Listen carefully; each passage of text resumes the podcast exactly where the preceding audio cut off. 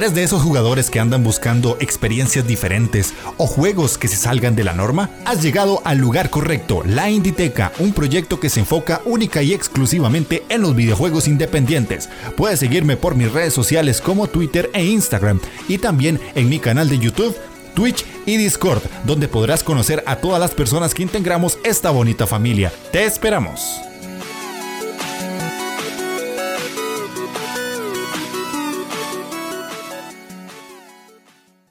Sean bienvenidos a la Inditeca, el podcast donde un tico y un vasco les van a contar su pasión por los videojuegos independientes. El día de hoy regresamos a los micrófonos después de un pequeño parón por cuestiones personales. Al fin se, junta el Inditico Team, el, el Team, como quieran llamarlo, y para traerles a ustedes un programita más en esta temporada de podcast veraniegos para los que nos escuchan en España y, e invernales para los que estamos en Latinoamérica.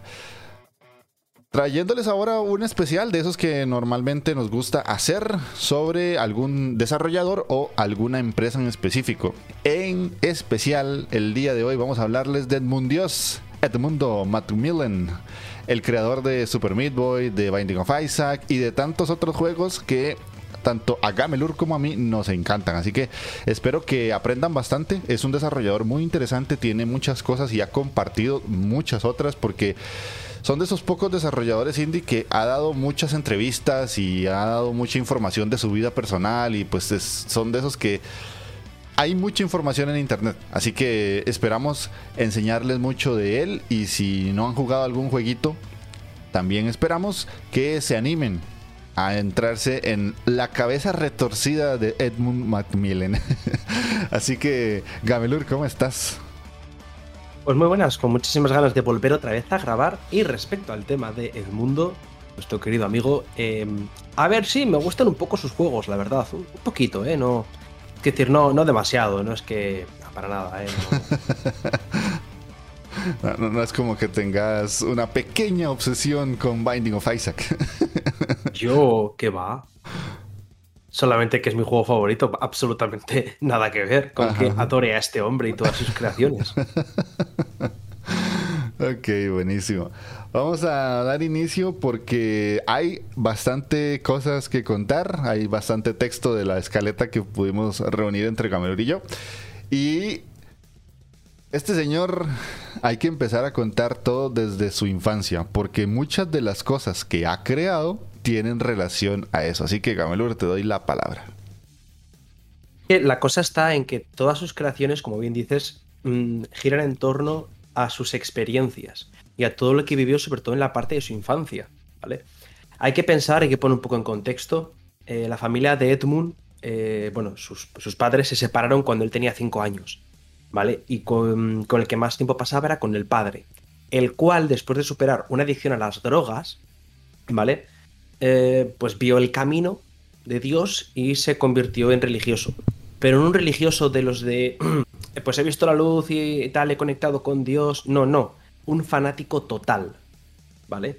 Tal era el punto que el propio Edmund describía sus vacaciones de verano como un completo infierno cuando la pasaba con sus padres, con su padre y con, y con esa familia, ¿no? Con la familia paterna. Porque eran todos iguales, habían superado cierta adicción o cierto problema y se habían convertido al, cristianismo de una manera muy extrema.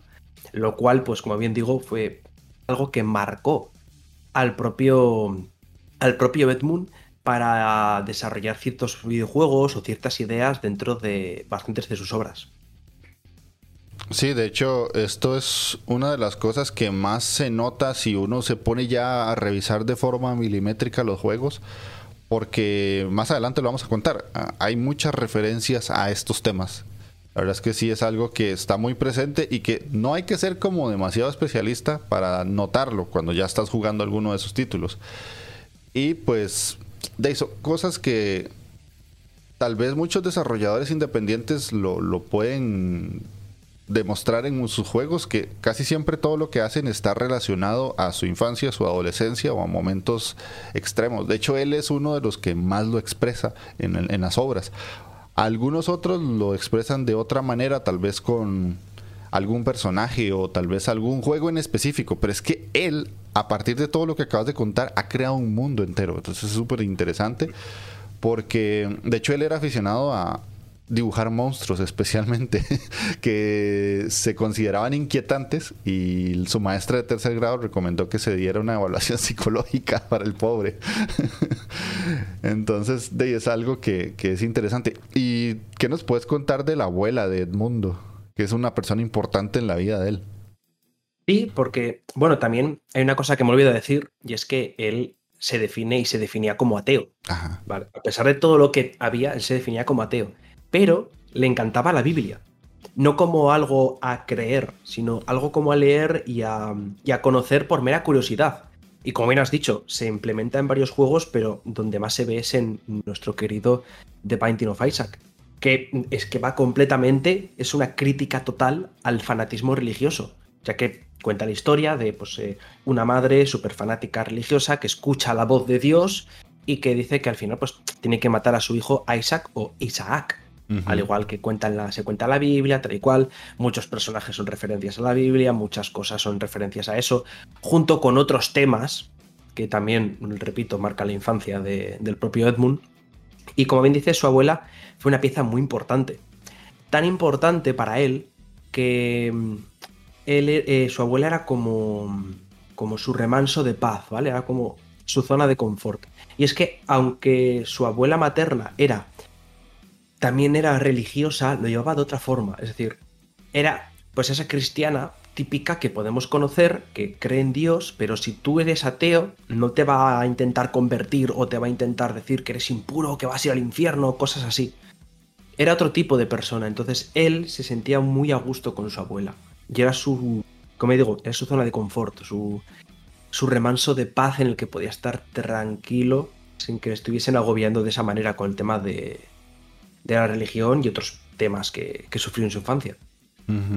De hecho, yo recuerdo en algunos juegos y, algunas imágenes que él siempre pone una ancianita. E, es, es un personaje jugable, creo que en algunos, o tal vez aparece. Y, es que tengo el dibujo en la cabeza en estos momentos, si, si me lo imagino, es una ancianita con un vestido como café y, y sus pelillos así como rizados.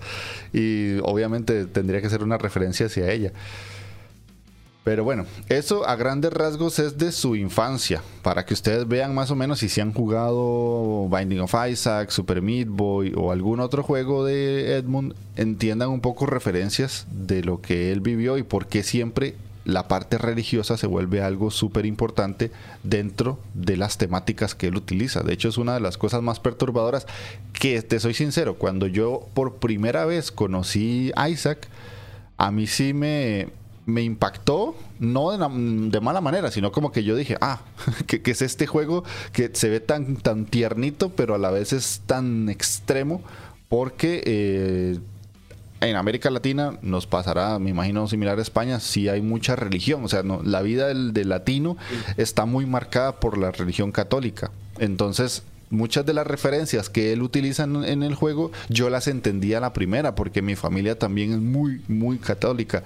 Tanto es así que no era una vida similar a la de Edmund, pero a mí sí me obligaban a ir a la iglesia, sí me obligaban a participar en, las procesiones de Semana Santa, me obligaban a mm, tener que ir todos los domingos, sí o sí, no importa lo que estuviera haciendo, detenerme e ir a alguna actividad religiosa. Entonces, muchas de las cosas que yo veía en Isaac, yo las entendía casi que al segundo porque viví una vida no tan extrema tal vez, pero sí muy similar. Fue curioso cuando ya leí esta parte porque me sentí identificado.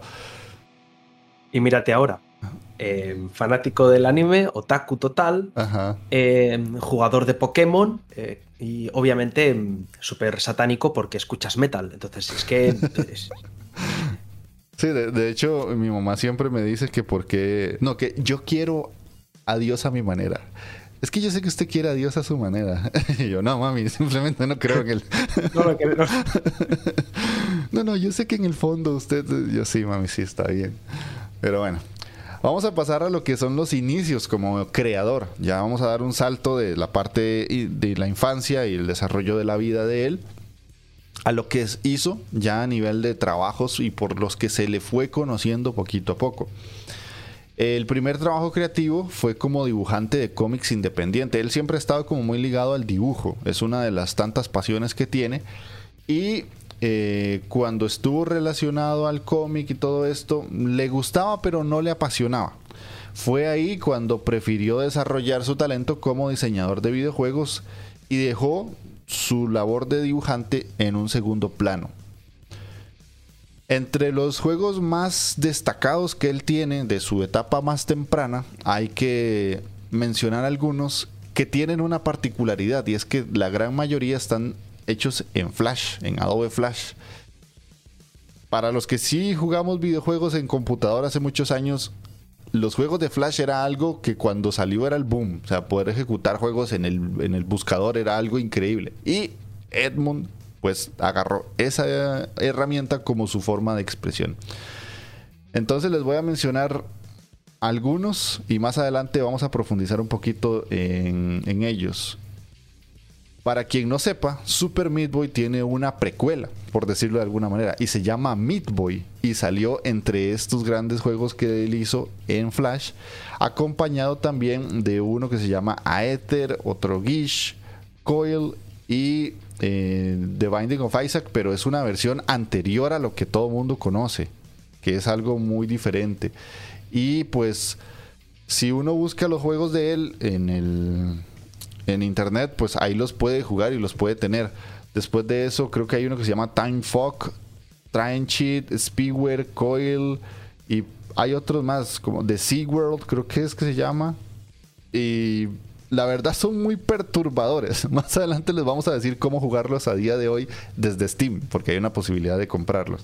Pero más o menos esos son los nombres para que también vayan viendo un poco que él no solamente en su forma de expresarlos a nivel de gameplay, sino en el nombre. El nombre de los juegos casi siempre es muy importante, porque tienen una relación con la temática y con lo que se desarrolla en el gameplay. Entonces, pasando de todo lo que él hacía en Flash, la vida le dio una oportunidad de hacer ese juego que daba como inicio al gran mundo de Midway. Entonces ahí Gamelur, si nos puedes contar un poquito lo que, lo que pasó antes de Super Midway, dale por ahí para que la gente entienda. Vale, vamos a ponernos en contexto, ¿ok? Eh, estamos hablando primero de cuando empezó él, era a principios de los 2000. Era el inicio del mundo indie. Ajá. Esto era el inicio del mundillo de independiente. Entonces, también hay que tener en cuenta muchas cosas de estas. Eh, él empezó con. Eh, con la página esta de Newgrounds. Ajá. ¿Vale? Que es súper mítica y súper conocida. En la que salieron grandísimos juegos de, este estilo, de, desarrollados en Flash y mucho juego indie. Y mm, él utilizaba el apodo Blue Baby, el cual luego utilizaría en, por ejemplo, en el Binding of Isaac.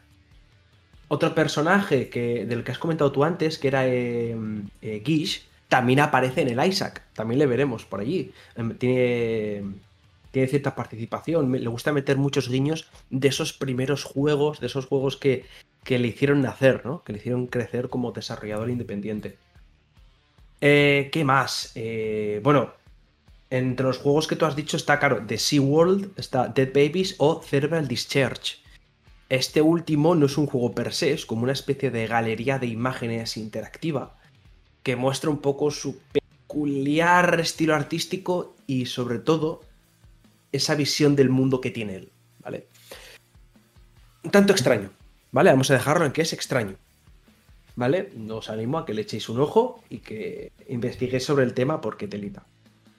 Luego también otra cosita a destacar es que él participó en el diseño de personajes de Braid, otro juegazo indie súper mítico, pero luego esos diseños los cambiaron, ¿vale? Pero él participó en ese primer boceto, en ese primer mm, esbozo de esos personajes.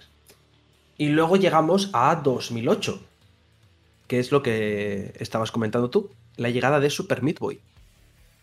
Y es que, em, bueno, vamos a poner también en contexto, habían intentado hablar con Nintendo para que sacasen un juego indie para la Wii, pero por ciertos problemas técnicos, pues al final no, llegaron a un acuerdo y tal.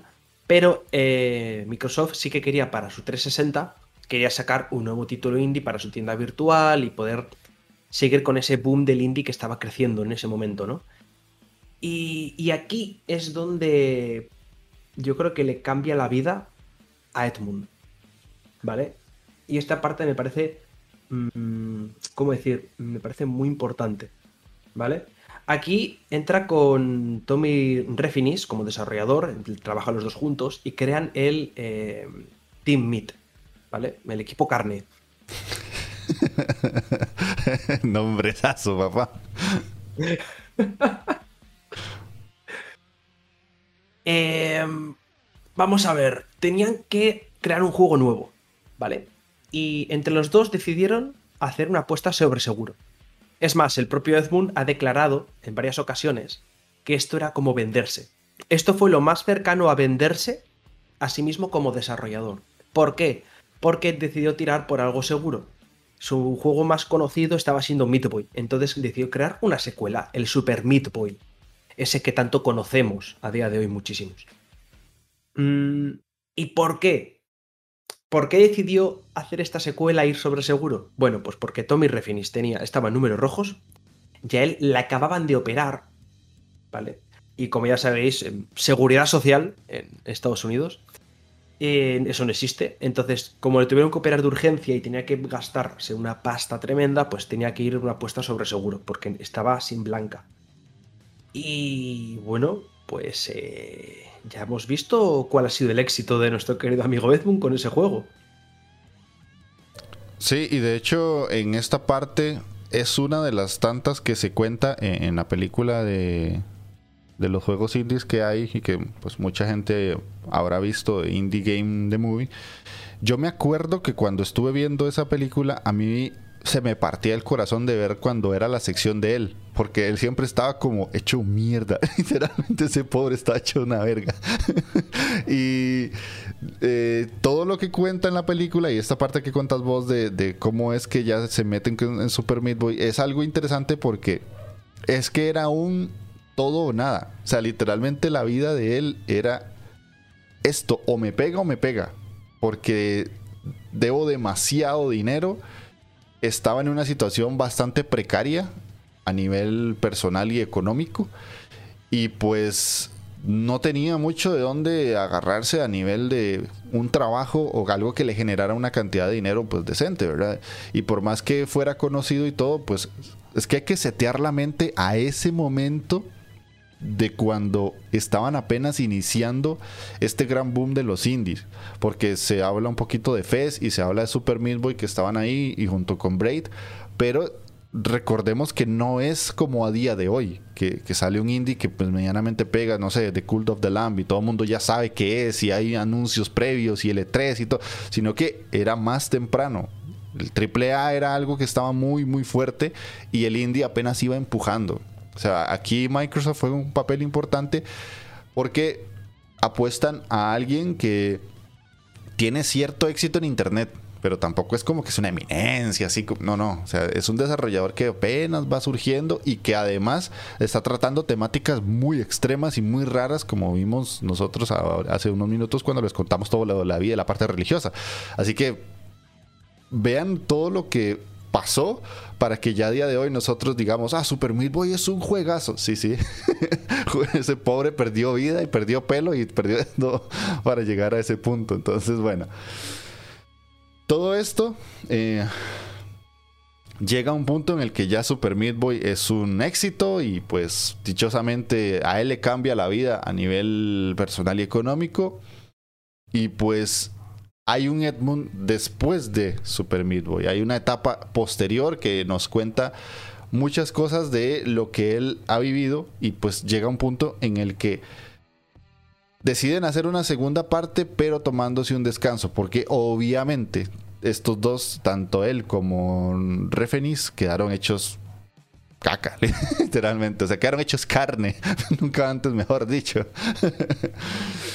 y es que fue en este momento cuando ya parte ese documental y se, se muestra al mundo la vida de Edmund a través de la película Indie Game The Movie, que Si alguien no la ha visto, los invito en serio a hacerlo. Es una película que ya está viejita. Ah, tal vez a día de hoy verla es un poco distinto en, en contexto de cuando salió pero es muy interesante porque te das cuenta cómo era la escena independiente en ese momento. Tal vez a día de hoy ya es muy diferente porque hay otras herramientas, hay otros programas, hay cosas que han avanzado, incluso hay más tiendas para publicar, las, las empresas ya abrazan otros tipos de personas en la forma de crear, pero si quieren ver cómo era que se empezaba o, el indie más puro, digámoslo así, por meter unas comillas muy grandes, esa película refleja ciertas cosas que es interesante agregarlo si se quieren adentrar en el mundillo. De hecho, en 2012 se lanzó una recopilación, y aquí es donde les digo cómo es que pueden acceder a los juegos iniciales de Edmund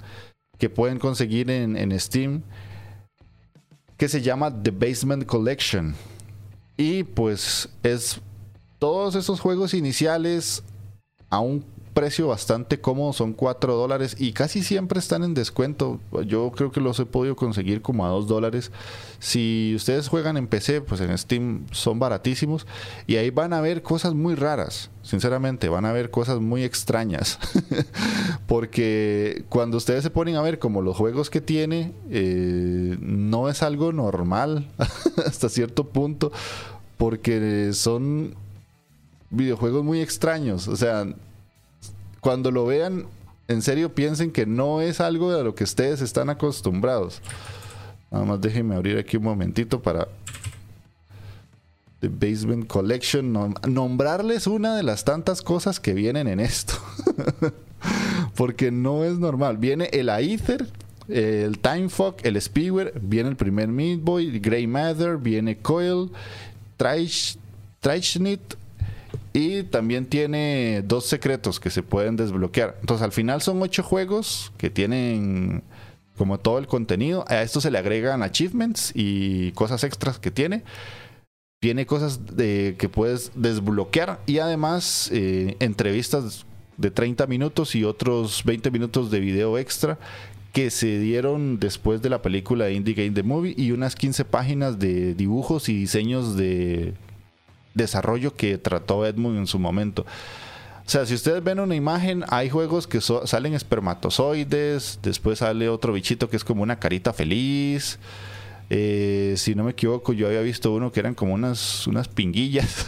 o sea, es que este men, hay unos que son bastante perturbadores. O sea, si quieren adentrarse mucho en el mundo de él, en serio, en serio, háganse el favor y jueguen The Basement Collection porque es algo muy interesante en. Cuando salió esta colección, los seguidores a él se lo agradecieron mucho porque obviamente jugar en Flash a día de hoy no es lo mismo que cuando salieron en su momento y pues ahora ya tenerlo de una forma más accesible es mucho más sencillo. Si uno como fanático del desarrollador o por lo menos por curiosar quiere adquirirlos. Hay algunos datos curiosos de la vida de él, de hecho Gamelur ya mencionó unos cuantos, no sé si tenés algún otro por ahí. Pues ahora mismo pensando, es que datos, es que datos curiosos hay un sinfín. Pero es que lo mejor es que mm, no hace falta buscar mucho en internet para saber esos datos curiosos, sino que es que los muestra él en sus propios juegos. Por ejemplo, no sé, eh, yo voy a decir mucho del Isaac porque al final es su gran obra. Aunque Super Meat Boy fue su, gran boom, hay que decir que el The Binding of Isaac es eh, su, obra prima, porque al final todo, casi todo el mundo que le va a conocer va a ser por este juego, porque es el que ha tenido más expansiones, el que mm, le ha dedicado más tiempo, más cariño, más todo. Y, tiene muchísimo, aparte que al tener más objetos, más lore, más cosas, entonces le permite jugar mucho más con temas referencias, easter eggs y demás. Para quien conozca el Isaac, eh, Guppy, el gato, es el nombre de su gato real. Luego Max Heath, que es del juego original, eh, es la cabeza de un perro y era el perro que él siempre quería tener de pequeño, pero nunca se lo, eh, nunca se lo compraron, nunca se lo, nunca lo tuvo. Eh, luego se cambió el, nombre por cabeza de Cricket, por Cricket's Head, que es el nombre de otro de sus gatos. Luego está otro juego de los más recientes, que es el de Fingeret, que es una especie de sala de eh, tienes que eh, saber quién es el culpable, ¿no? Tienes ahí a todos y pues de vez en cuando de repente te aparece pues eh, un Gish, te aparece de repente ahí, te aparecen personajes de, sus propios juegos y referencias, etcétera, etcétera. Que, lo, dicho, ves que es que se ha creado su propio, no universo, porque cada juego es ser independiente, pero sí que se ha metido muchas referencias y que ha creado su, sus propios lores dentro de cada juego y todos al final tienen muchas referencias entre ellos, salen personajes que son de otros, etcétera, etcétera. Con lo que consigue que al final que tú cuando estés jugando a unos juegos digas, ah, mira, esta es una referencia de este otro juego. Y, o digas, este parece una referencia a otro juego. Y te pones a investigar y encuentras este juego y te pones a jugarlo. Cosas así consigue hacer también. Eh, y ya digo, podría ponerme aquí a soltar curiosidades como si no hubiera un mañana. Sobre todo referencias que tiene él a la Biblia. Eh, también le gusta jugar mucho con el tema de, bebés muertos, de abortos. Le gusta muchísimo ese tema. Yo, bueno, Cosas, ¿vale? Por favor, YouTube, eh, iBox, no nos. Estamos hablando de las curiosidades de la vida de una persona, no la nuestra. Es un programa biográfico de otra persona, por favor, entiende eso. que esté muy jodido la jupa no es nuestro problema. es un puto genio. Es que, hay que pensar que Edmund es el, creo que es el ejemplo más claro de lo que es un desarrollador indie. Mm. Un desgraciado de la vida. Porque eso ha sido durante mucho tiempo. y una persona que mm, le costaba mucho sacar sus juegos, los sacaba todos en Flash, en una página para, para videojuegos, con un seudónimo, tuvo una infancia dura. Es que, es que es para hacer un biopic de él. Es increíble. Pero bueno, ya, ya hablaremos más adelante de, nuestro querido mundo. Sí, sí, sí. De hecho, para agregarte un poquito ahí en la parte de datos curiosos, em, él juega mucho también con la idea del cielo y el infierno, porque hace como una lucha entre una cosa y la otra. De hecho, en Isaac eso se ve mucho, ¿verdad? Hay muchos ángeles y hay demonios y siempre hay como, como esos enfrentamientos. Y em, de hecho, no solamente de los temas que dijiste ellos son los que habla, sino que también homofobia, pederastia, nazismo, depresión, trastornos mentales, eutanasia. O sea, es que son temas que no se ven normalmente en un videojuego. O sea, solo en la escena independiente, si te vas a Ichio, ya empezás a ver esos temas. Pero, o sea, no, en un juego. Y cuesta. Y cuesta, sí, sí, tampoco es que salen así como que por todo lado. Hay que alzar dos, tres piedras para ver juegos de ese estilo, ¿verdad? Con esos temas. Y pues desde... ya que sea bueno, Ajá. ya que sea bueno, ya es también otra cosa, porque hay veces que ya sabes cómo son algunos juegos, pero que sea bueno y que trate estos temas es complicado.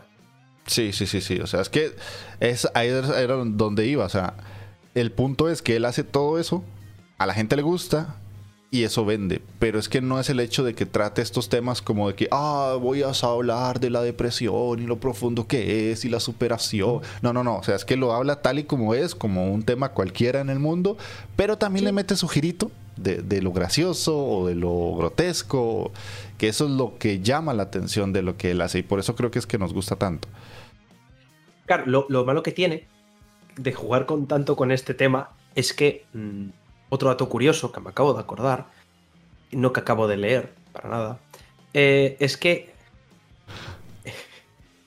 es que eh, el Isaac original, eh, aquel que iba en Flash, aquel que iba a medio FPS por segundo, porque lo recuerdo que a mí me encantaba, pero funcionaba fatal, ¿vale? aquel juego iba a salir para la 3DS. Ah, sí.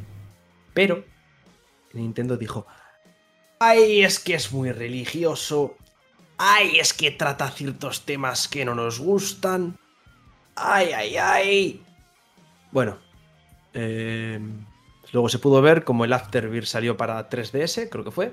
Y para la Nintendo Switch, pues tenemos el Afterbirth Plus y eh, creo que ha salido ya o saldrá dentro de poco el Repentance, que es el último DLC. Eh, tiene su edición física, que también la tengo por ahí, obviamente, pero se me olvidó sacarla, que viene con su librito de instrucciones super cuco y super chachi. Y eh, es curioso como la vida, ¿eh? Nintendo, primero rechazas un juego, ¿eh? Cuando hay dinero, ah, cuando eres pobre, no. Ah, no, este juego tiene cosas religiosas, no queremos meternos en estas movidas. No, no, no. Pero cuando mueve dinero dicen, ay, Me interesa, ¿eh, señor cangrejo? no, para nada, Bob Ay, pero sí, Nintendo. No voy a decir mucho, pero me encantaría hacer un, roast Nintendo porque... bueno, hay algo que me pareció curioso mientras buscaba información sobre los juegos de Edmund y es que eh, cuando me metí a Steam para hacer la lista de los juegos más, digamos, renombrados, noté algo. Esto no sé si alguien lo, lo, ha visto, me imagino que sí, no creo ser el único, pero me llamó la atención a la hora de publicar. Porque lo que estamos acostumbrados es que mucha gente siempre publica y si encuentra una editora se casa con esa editora si les va bien. Pero el señor Edmund Dios no quiso. Entonces, eh, cuando sacó el Super Meat Boy, lo hizo con el Team Meat y además se ligó con Microsoft, ¿verdad? Porque era parte del, del contrato. Después de eso, cuando hizo The Binding of Isaac, estaba él solo pero la publicadora o la editora en este caso fue Nicalis. O sea, ya ahí eh, Xbox dejó de existir y ya nomás fue una cosa de un único contrato, nos pasamos a otra cosa y ya no estoy con Xbox. Ahora llego con Nicalis. Cuando sacó The Legend of Bumbo, se fue con James Interactive. O sea, ya Nicalis, andate, ¿qué pasó? Pero aquí, es que aquí la cosa es, bueno, The Legend of Bumbo, Ajá. déjame aquí, eh, es que no sé si fue antes o fue después. Porque, exacto, fue después. Fue justo ese año. Es que este año, mismo año, ¿vale? Otro de los grandes conocidos dentro de, sobre todo, del Team Nicalis y de todo esto, es que en 2019 se descubrió que Tyrone, el que llevaba, el que llevaba toda la empresa, todo Nicalis, se descubrió ciertos comportamientos bastante abusivos, incluso mm, eh, comentarios despectivos, racistas, etcétera, etcétera. Y cuando se descubrió todo esto, eh, Edmund dijo, mm, mm, he estado muy contento aquí, He sacado grandes juegos aquí, me siento muy orgulloso del trabajo hecho, de todo lo que hemos sacado aquí, pero yo me lavo las manos, me quiero desentender totalmente de este tipo de comportamientos, cogió y se piró. Luego es cierto que Tyrone eh, dijo que se arrepentía, que no lo hacía con el... Eh, pues no, sabes luego si es verdad, si es mentira, pero mm, pues lo, decía como que lo típico que tú piensas que lo estás haciendo de forma graciosa, que te estás metiendo con alguien en plan broma, pero para esa persona es ofensivo y no lo sabes porque él no te dice nada. Entonces eso se va acumulando, pidió perdón, pidió que tal, pero al final, pues eh, obviamente Edmund se desvinculó completamente de Nicalis. Y fue justo ese año, en 2019, cuando ocurrió. Entonces, eh, ese fue el motivo por el que lo sacó con otra desarrolladora, con otra editora, perdón. Ajá, ajá, sí. Bueno, eso no lo sabía, gracias por el wikidato. Con The Legend of Bubbo, bueno, ahí era con James Interactive, que lo sacó, y Nicalis, pues ya lo que acaba de decir Gamelur. The End is Night lo hizo con Tyler Glayel, que si uno entra a Steam y busca por Tyler, lo que sale es un juego que se llama Boombernauts. Que cuando entras a Boombernauts hay otros, otro developer, otro publisher que se llama Eyebrow Interactive. O sea, vean así como esa, esa mezcla y ese. No, pero pero aquí en The End Night, perdóname, Jeff, pero sigue con Nicalis, ¿eh? Ah, en Steam dice otra cosa. Echémosle la culpa a Steam. dice Tyler Glayel y Edmund No, pero con e, Es que lo desarrollaron ellos dos. Ah, ok. Tyler Glayel y Edmund. Ah, eh, lo pone en el trailer, además, lo, estamos viendo. ¿eh? Ajá. Y es de, eh, participó Nicalis aquí también. Ok, bueno. Yo le echo la culpa a Steam. Si alguien quiere demandar a alguien por mala información, que vaya y hable con Gabe Newell, no conmigo. Yo estoy leyendo la información que dice en internet. Pero bueno, gracias por la aclaración más bien, porque sí, a mí me sale Tyler Glayel y de ahí brinco a, a Bombernauts, que tiene otra, otra publisher, literalmente. Pero bueno, si es con Nicalis, es con Nicalis. Y algo que no apunté en la escaleta, que eso me lo contó Scholz hace un tiempo, es que cuando ya salió Super Meat Boy Forever, eh, yo creí que era un juego de, Macmillan. Y sí, no, o sea, es, es, otra cosa rara porque él como que se desentendió de la IP y se la dio al otro desarrollador con el que había trabajado. Entonces, Super Meat Boy Forever no es parte como de ese, digámoslo así, canon de los juegos de, de Mundios. Exacto. Es más, em, para la gente que no sepa quién es Nicalis, porque mucha gente eh, sí que es cierto que relaciona Nicalis con Isaac también muchas veces. Y con, obviamente, con todos los juegos de Edmund. Pero tiene más juegos. Y te voy a decir dos que tanto tú como los amantes indie lo van a conocer. Uno es o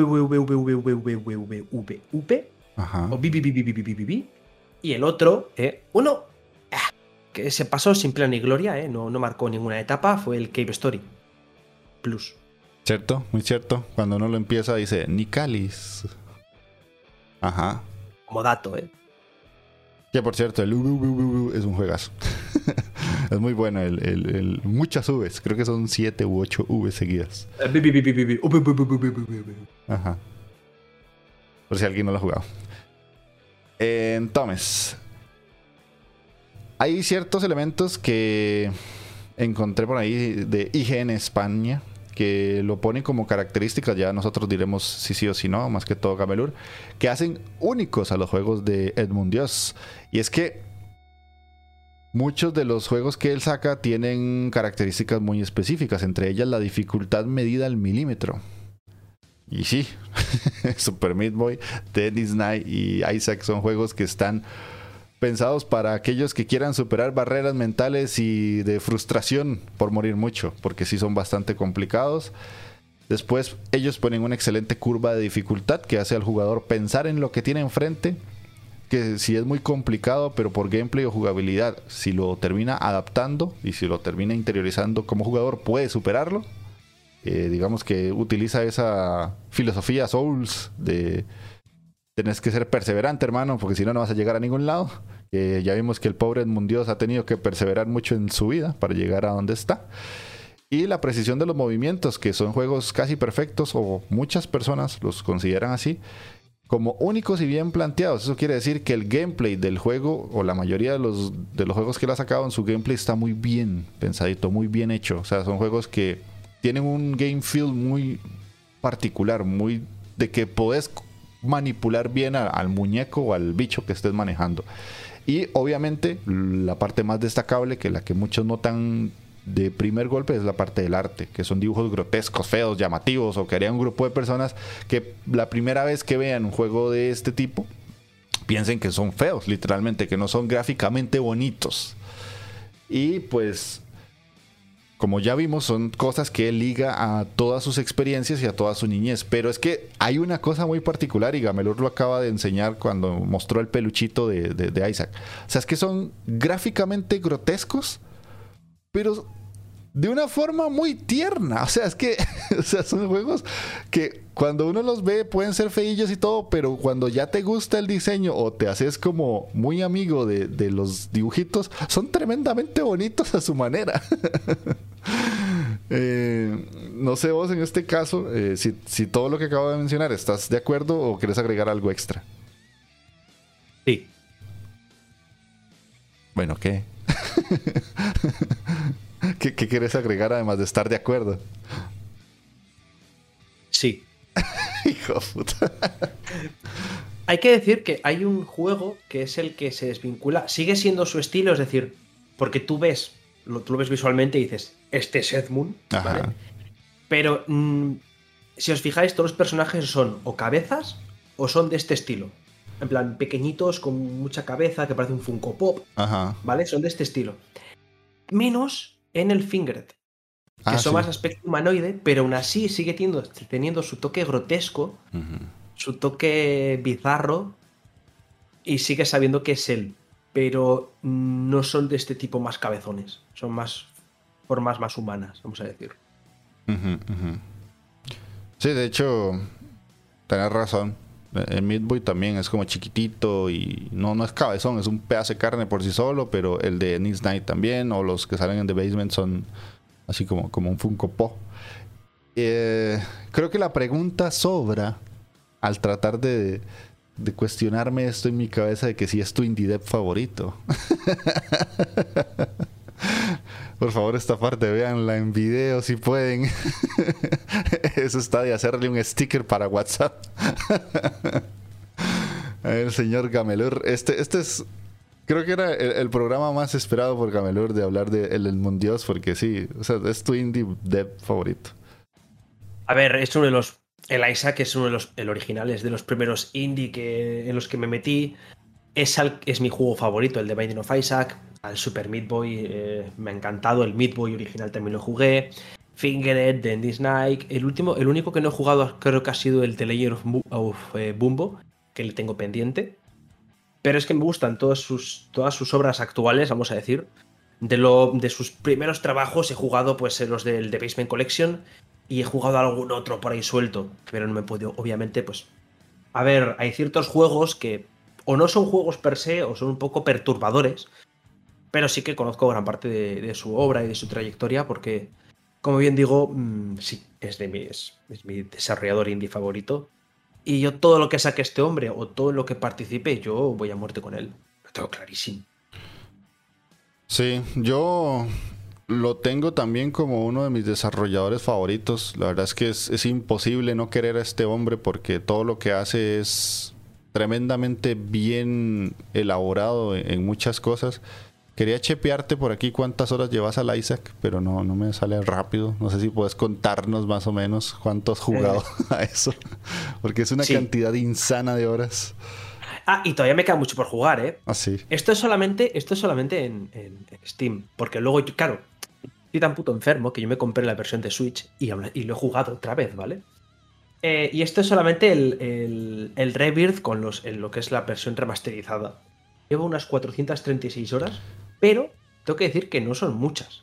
No, porque aún me queda más de la. Porque yo me pasé el 100% de los logros en su día, pero ahora con el Repentance había una barbaridad más de logros, tengo que retomarlo para terminar de pasármelo. Y me queda un muchísimo por jugar. Es decir, seguramente llegue fácil a las 600 horas. Y no será mucho, porque conozco gente que tiene más de mil horas. Ah, sí, sí, hay gente que, está literalmente obsesionada con Isaac específicamente, porque obviamente Isaac es, un juego infinito. es que luego tienes mods. Que, que, te cambian todo. Te pueden meter objetos nuevos, te pueden meter personajes nuevos, enemigos nuevos, en runes, te pueden hacer eh, con modificaciones que alteren eh, que te añadan mecánicas diferentes. Una puta barbaridad, de verdad. Sí. Sí, y como digo, o sea, si es de mis desarrolladores favoritos. Yo no soy tan, tan extremadamente apasionado por eh, The Binding of Isaac. A mí, el que más me gusta de todos los que ha sacado es Super Meat Boy. O sea, ese juego lo he jugado bastantes veces. Creo que lo he pasado dos porque lo otro es tratar de sacar personajes que uno siempre puede ir como desbloqueando varios personajes conforme avanza en, el juego y hay algunas pantallas extra y todo. Y fue con el que me enamoró el, desarrollador como tal. O sea, sí, sí es un Dev que cuando saca un juego yo es como comprar. O sea, no lo pienso. Literalmente es como una compra instantánea porque yo sé que ahí hay calidad. No me ha defraudado de momento. No hay un juego en el que yo diga, mira, este no me gustó tanto. No, no. O sea, los disfruto por igual. Y pues la verdad es que todo lo que hace me, llama mucho la atención. Ya les dije, o sea, mi parte religiosa tal vez no fue tan extrema como la de él, porque mi familia no es fanática religiosa, pero sí es muy religiosa. Este, entonces, muchas de las cosas que él toca en los temas que, que habla, pues me pegan muy cercanamente, pero sí soy más de Isaac por el reto. O sea, me gusta porque es un plataformas, que es como mi género favorito. Entonces, ese reto extremo de saltar tan milimétrico es lo que me llama mucho la atención. No sé si necesariamente es mi dev favorito por culpa de Daniel Mullins. Porque están ahí, ahí, se están peleando mucho. Inscription me dejó, pero loquísimo. Entonces, eh, no sé, o sea, no, quiero hacer como una lista de cuál es cuál, porque tendría que ya ponerme a sacar muchas cosas. Pero de momento creo que están a la par. El Mundo y, Daniel Mullins, que quien no sabe es el de Inscription, es el de mm, Pony Island. Pony Island y hay otro que tiene que compré hace poquito pero no he jugado, se me olvidó. Hex. Hex, gracias. Pero sí, pues si alguien quiere, algún día le haré el programa yo a, a Mullins para que conozcan también esa mente retorcida. Sí, porque también está igual, está igual o peor que, Edmund, es decir. es otro loco. que ahora, no sé si están igual o peor ellos o nosotros que jugamos los juegos y les hacemos un programa. es verdad. hay, que, hay que analizarnos internamente.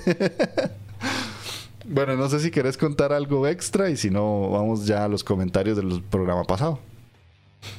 Edmund Macmillan, si estás escuchando este programa, por favor, háblanos y estaremos encantados de hacer una entrevista contigo.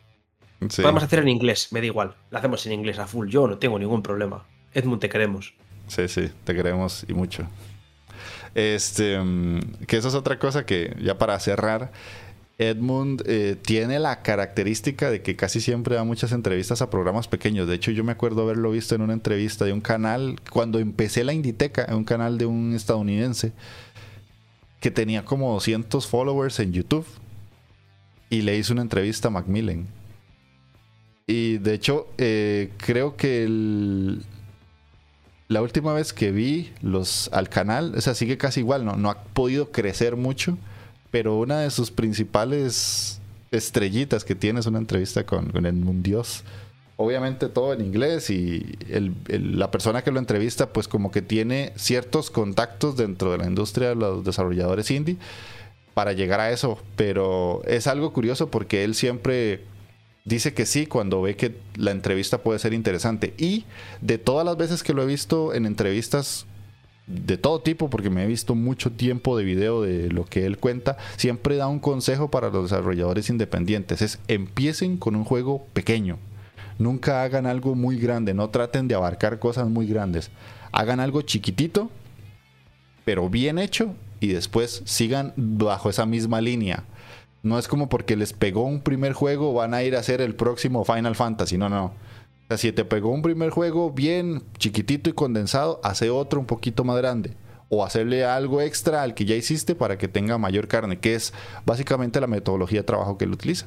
Y por eso ha tenido ese éxito, porque él dice, es que si sos un desarrollador independiente, tenés que pensar en lo que tenés en el momento y no extenderte algo más porque viste que ya tenés una gran idea, porque tu gran idea ya alguien más la pensó y cuidado y si no ya la está haciendo. Es algo que me ha quedado a fuego y siempre en todas las entrevistas lo dice. Siempre, siempre. Pero bueno, eso fue el programa de hoy con respecto a el señor Edmund Dios. Y vamos a leer los comentarios del último programa que fue el cierre de las tiendas virtuales que hablamos ya hace más de 15 días. Donde Darko Takashi pues también se, se desató como en el último programa que hicimos comentarios. Que gracias a Darko por dejarnos tan tremendos textos. Iniciando con que Responderé al tema en cuestión en estos comentarios. Dice, la tercera guerra mundial llegará cuando Steam desaparezca. Sí. Assassin's Creed Liberation no era 2D, plataformas. Esos son los Assassin's Creed Chronicles. Gracias por la aclaración, porque yo dije en el programa y lo recalco con esto, soy un ignorante de la saga. Tanto es así que no... ¿No, te corregí ahí? ¿O, mm, o dije yo algo? Es que yo sé que los Chronicles son los tres, son los de China, creo que es Japón y Rusia. Y el Liberation creo que es eh, después del 3 o del Black Flag o algo así. Yo pensé que te había dicho, o, omití que dijiste lo del 2D. Puede ser.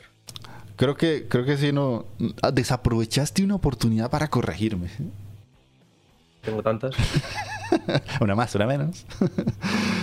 eh, bueno, entonces él dice que en un hilo de Twitter lleva hace tiempo lleva queriendo crear un tema sobre los servidores del Battleborn. Y bueno, ojalá que, lo hagas explicando un poquito esto, porque la verdad es que sí, es un tema interesante de, de, por qué Battleborn fue un fracaso literalmente. Y ahí te estaremos viendo en Twitter a ver si lo publicas. Buen programita, chavales. Siempre me quedo con ganas de más. Y este tema tiene mucha tela y tendrás y la tendrá cada vez que llegue el cierre de alguna tienda digital. Me rayo mucho con lo mismo que comenta Gamelur. Ahora mismo no he jugado a X juego, pero ¿qué pasa si los quiero jugar dentro de, no sé, 15 años? Estaba con Horizon y al escuchar el programa me he entrado ganas de volver a instalar el Outland, que también lo tengo. Y no recuerdo si pagué o fue gratis. Que el Outland fue ese juego que les mencioné en el podcast que regalaron en Steam y después de regalarlo lo quitaron de la tienda, ya no se podía comprar. Ya ahora sí se puede otra vez, pero en su momento no, no se podía. porque algo pasó ahí con Ubisoft y cosas raras de algún tipo de cosas legales extrañas. Si quieren dejar comentarios como Darko, pueden hacerlo por tres vías, por iBooks, pueden hacerlo en el canal de YouTube, específicamente en los comentarios, o en el post del el tweet en el que se comparte el podcast, para que también sean leídos ustedes dentro del programa. Así que eso sería de nuestra parte. Ojalá que hayan aprendido y disfrutado de Edmund Dios Macmillan. Y si no han jugado algún juego, pues vayan a comprarlo y dedicarle unas cuantas horitas. Dime, Gabelo. Ahora que me brinqué. ¿Y los comentarios de YouTube? Hay comentarios en YouTube. Déjame ver, déjame ver. Que hace mucho no lo abro. Eso pasa cuando sos una persona que. The Sols nos dice. Ah, bueno, dale. Nos comenta Sols. Eh, es todo un tema. Eh, espera, me pongo aquí mejor. Es todo un tema el de la preservación del videojuego y sobre todo el cómo funcionan las tintas digitales, donde cada vez vemos cosas más raras, como que arbitrariamente te quitan juegos de las stores porque sacan un remake o un remaster. Cierto. De la lista de juegos de 3DS que mencionaste, conocía más o menos casi todos, más que nada porque bien pocos eran indies. Pero si quieres que mencionemos unos, uno que lamentablemente se perderá, es Los delirios de Pon Scottendorf y su mente cuadriculada. Investigar al respecto. Eh, por lo demás, eh, también se de comprar mucho en digital y es preocupante a futuro. Eh, lo más probable es que uno termine optando por la alternativa no legal. Aunque también es lamentable el ejemplo que dio Gamelur eh, con eso de decir de te gustaba mucho un juego y no encontrarlo por ningún lado. Gran programa, saludos. Saludos a ti también, Sols, muchísimas gracias por el comentario. Y es que nada que añadir a lo que dice, yo estoy totalmente de acuerdo. Es que al final hay que tirar por la alternativa no legal para poder jugar esos juegos antiguos.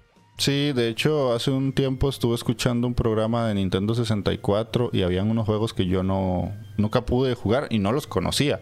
Yo tengo un 64 y funciona, pero comprarlos es carísimo. O sea, los busqué porque dijo, a ver si los puedo comprar, a ver si están baratos, se ven desconocidos, no creo que alguien los tenga, precios por las nubes, es que bueno, mejor lo emulo, a pesar de tener la consola para jugarlo. O sea, es que es totalmente imposible pagar lo que cuestan a día de hoy.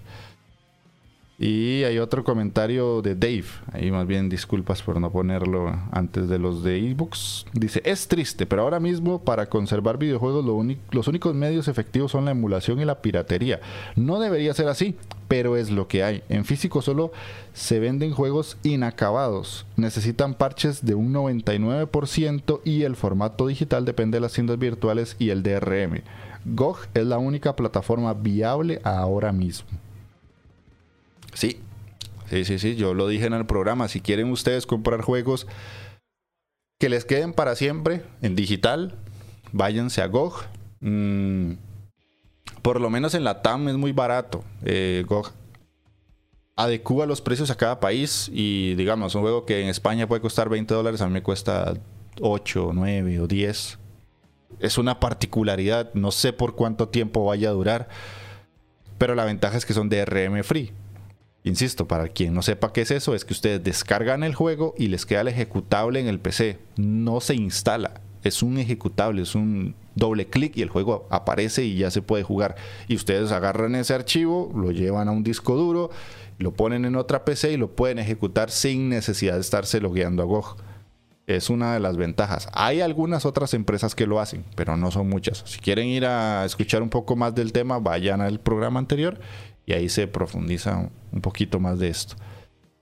Creo que no me dejo ningún otro comentario. Yo sepa, no. Ok. Listo. Entonces, ahora sí. Cerrando el programa, espero que hayan disfrutado y la hayan pasado bien. Jueguen cosas de Edmund Macmillan, en serio. Ya más allá de todo lo que acabamos de decir, son juegazos, son juegazos. Lo único es eso, tienen que superar una curva de dificultad, pero la escena independiente está cargado de juegos muy complicados. Y ahí con la carita de Isaac, nos despedimos. Chaito, Isaac barra Camilur. bye bye, nos escuchamos. Sean uno con el indie. Chao, chao.